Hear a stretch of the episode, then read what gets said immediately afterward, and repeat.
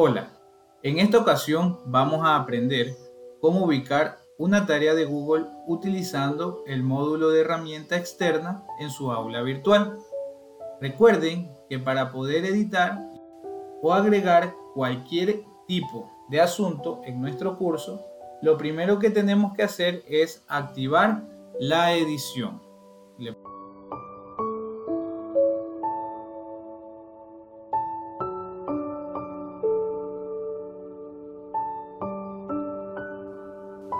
Una vez haya ingresado al curso de su asignatura, vamos a dar clic en el botón Activar edición, ubicado en la parte superior derecha. Se va a cambiar la pantalla y nos mostrará los menús de edición que podemos visualizar.